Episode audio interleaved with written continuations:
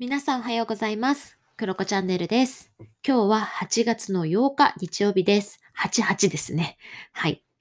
えー、今日からね、私は毎週日曜日の朝6時から30分間の朝活をね、スタートさせました。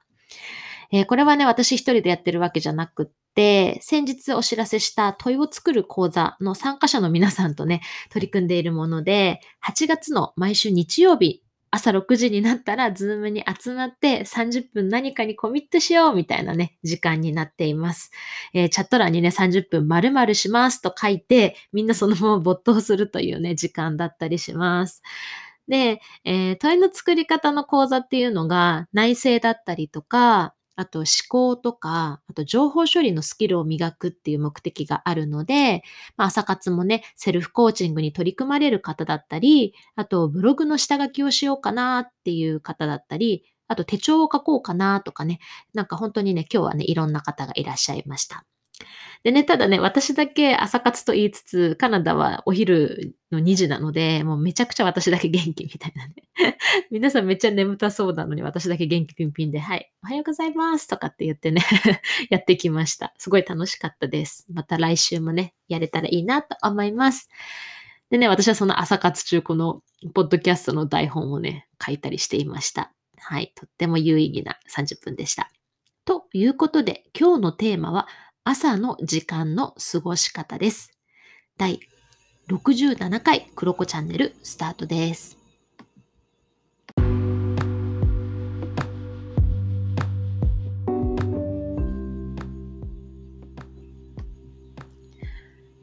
はい。ということで、皆さん朝はどんなことをして過ごしていますか、まあ、今日日曜日だから、なんか日曜日の過ごし方と平日の過ごし方は違うよっていう方もいると思うし、あとはね、あのなんかこう、お仕事のシフトとかある人とかは、すごいこの朝の時間っていう定義がね、いろいろなこともあるだろうなと思うんですね。で私ももともと看護師してて、結構夜勤の時とか、そのシフトがめちゃくちゃバラバラなので、起きる時間がお昼の2時とかね、そういった時もあったりしたから、まあ、いろんなね、捉え方があるんじゃないかなと思うんですよね。で、ウォーキングしてますとか、まず掃除をしますとか、ご飯とかお弁当の準備をしますって方もいらっしゃると思うし、シャワーを浴びますとかね、本当にね、いろんな、もう皆さんの朝の過ごし方ってそれぞれなんだろうなっていうふうに思います。まあ、ちなみに、私はなんですけど、基本的にね、まあ、いつもお話しするように6時前後とかに起きることが多いですね。でね、ただその時間って私ちょっと早く起きてしまう時もたまにあるので、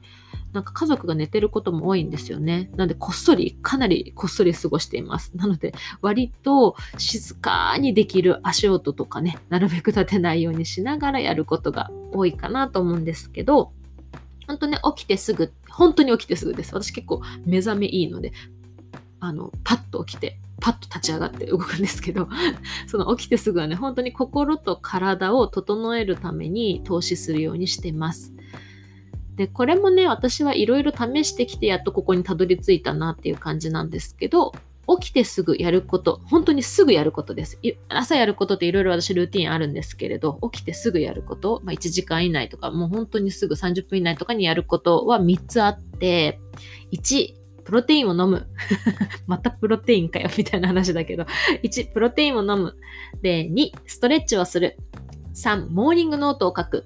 っていう、この3つを本当に起きてすぐやります。速攻やりますね。はい。で、一つ目のね、プロテインを飲むっていうのはね、もう最近ハマってるんだろうっていう話ね、あの、私の配信を聞いてくれている方は思うと思うんですけど、そうです。これはね、一番新しいルーティンになります。で、このね、話はね、ちょっと、あの、朝プロテインを飲むメリットとかね、そういったことに関してはね、中山きんに君の YouTube を見てください。めっちゃわかりやすくて楽しいから、中山きんに君の YouTube めっちゃ推してます、今。はい。でね、まあ、それで私のプロテイン生活を始めて、今どれぐらいなの ?3 週間ぐらい意外と飲んでるのかな？うん、飲み始めてます。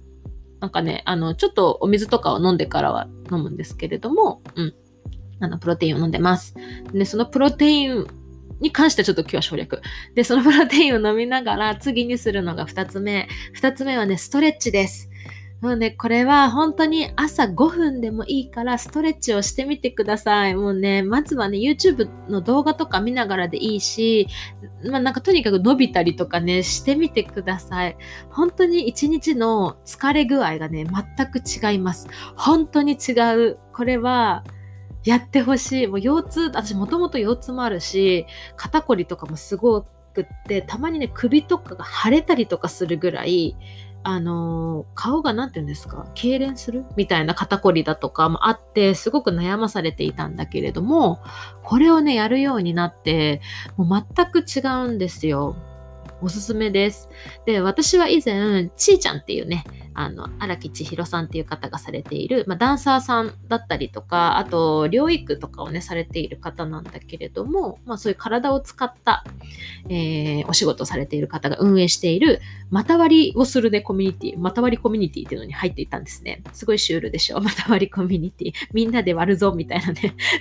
コミュニティでめっちゃ楽しいんですけれど、斬新ですよね。でね、そこで、まあ、その股を割るためにストレッチを始めたんですけど、本当にね、人生が変わりました。うん。もうこんなに体調はいいもんかっていうぐらい良くなりましたし、私ね、実は身長伸びましたからね、本当に。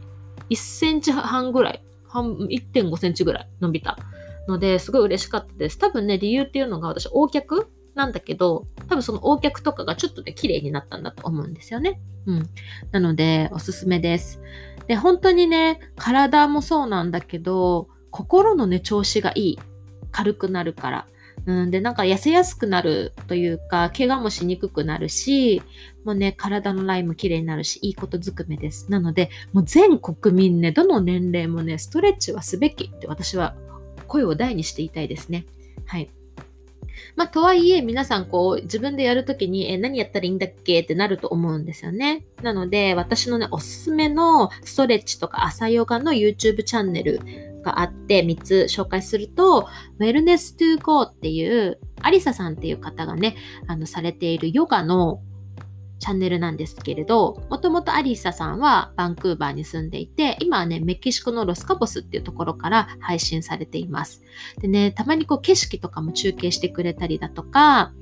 あとね、愛犬たちもね、出てくるんですよ。なんかそのヨガの、えー、クラスにね。でね、あの時間もヨガってこう30分とか1時間でイメージがあるけれど、10分とかのものとかもね、入ってきたりするので、すごく取り組みやすくて、アリサさんのね、なんかとっても優しい笑顔に癒されたりしますので、おすすめです。これはね、アリサさんは本当ヨガって感じかな。うん、朝ヨガとか夜ヨガとかもあります。見てみてください。で、もう一つはもう絶対みんな知ってるだろうっていう感じですけど、竹脇まりなさんっていう方がされている、チャンネルです。竹脇まりなさんはタクトレ、まあ、家の在宅ね、のタク、タクトレですごい有名な方なんですけれども、今見たら262万人ぐらいね、あの登録者いるのでめちゃめちゃ有名なので、皆さん知ってるかなと思います。こちらのチャンネルはね、ほんとね、元気になります。なんかね、まりなさんがかわいい。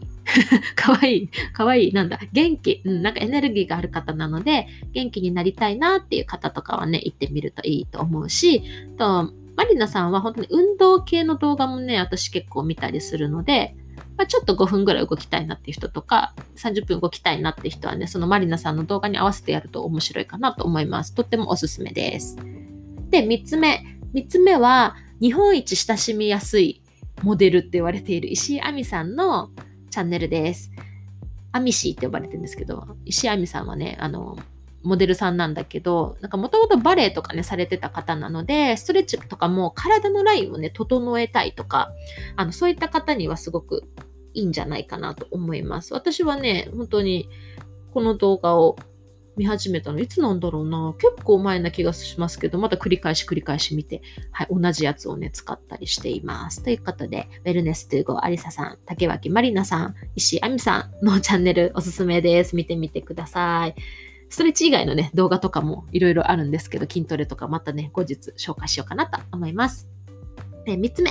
3つ目は、モーニングノートっていうものです。これ私前話した気もするんですけど、もう一回お話しすると、朝ね、起きてすぐ、まあ、ノートを取るって話なんですけれど、私ね、やって、4つ書いてることがあります。1つ目は、今起きてすぐどんな気分かっていうのを書きます。なんか一言で書くときもあるし、文章で書くときもある。で、二つ目は、今日はどんなテーマの一日か。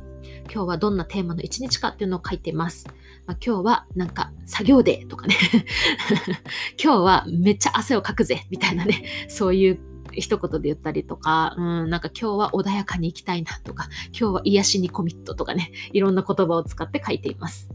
で、3つ目。3つ目は、今日優先したいこと、フォーカスしたいことを3つ書きます。これは、あのー、おすすめはあんまりスケジュール帳を見すぎずに書く。まあ、ちょ、ちょろっとね、私も見ちゃったりするんですけれども、今日優先したいことを3つ、フォーカスしたいことを3つ書くと、なんか自分で書いていた今日やるべき to do とね、ずれてたりするんですよ。なので、それと照らし合わせて、うん、そっか、私の中での優先順位はこれじゃなかったんだなっていうことで to do を修正したりとか、そんな風にしてます。これ意外とね、大事だと思います。今日優先したいこと書いてみてください。で、4つ目なんですけど、4つ目は、このね、1、なんか今日どんな気分かとか2、どんなテーマの1日かとか3の優先順位とかね、書くんだけど、4は、あとはね、もう思いつくままに思い浮かんだまま、もう何でもかんでも出てきた言葉をメモるんですよ。うん。なんかね、全然あの、尻滅裂でよくって、文章になってなくてもよくって、なんか見た夢の話でもいいし、ああ、そういえばあれ見たいなとか、ああ、これ食べたいなとか、あ今日の夜はこれにしようとか、なんか そういうね、何でもかんでもメモるんですよね。うん。これがね、ほんとね、思考が整理されてめちゃくちゃおすすめです。で、本当はモーニングノートっていう、まあ、そそのメソッドがあるんですけれど、それって3ページとかなんですよ。ノート3ページ書くっていうものなんだけど、私ね、そんな時間がない。っていうかね、そんな根気がないし続かないなっていうのが分かっていたので、ノートで言うと3分の1ページとか4分の1ページくらいの分量を無理なく毎日続けています。これは週5回私はやってます。お休みの日はね、もう書かなくていいかなと思って書いてないけど、週5回は毎日書いてます。ということで、この3つ、えー、プロテイン。2つ目、ストレッチ。3つ目、モーニングノート。この3つを私はね、起きて本当に速攻やります。うん。で、これをやるようになって、心と体をね、なんかこう、朝からバシッと整えて気持ちよくスタートできるから、なんだろう、なんか、無駄なエネルギーを使わなくていいんですよ。なので、めっちゃ楽になりました。軽くなりました。なので、もうね、最近はむしろこの時間が楽しみで寝るみたいな、前日のより夜に寝るみたいなところもあったりします。ということで、まあ、皆さんもね、やることって実は何でもいいんじゃないかなと思うんですよね。それぞれに合ったものでいいと思うんですよ。まあ、ウォーキングに行くとか、うん、なんか白桃飲むとかいろいろあると思うし、うん、瞑想するとかね、いろいろあると思います。で、本当ライフスタイルもね、違うと思うんですよね。お子さんがいらっしゃるとか、またね、授乳してますとか、夜勤がありますとかあると思うので、なんかその辺はね、それぞれに合ったものを見つけていけばいいのかなと思うんですけど、ただ、心と体を整えるために朝の時間だったりどっかの時間をね少しでも投資すると毎日がハッピーになっていきますのでぜひ皆さんのね過ごし方朝の過ごし方を今一度振り返ってみるといいことがあるかもしれません。ということで、ぜひね、皆さんの朝の過ごし方も私は興味がありますので教えてくださいね。はい。ということで、今日は以上です。素敵な日曜日をお過ごしください。バイバーイ。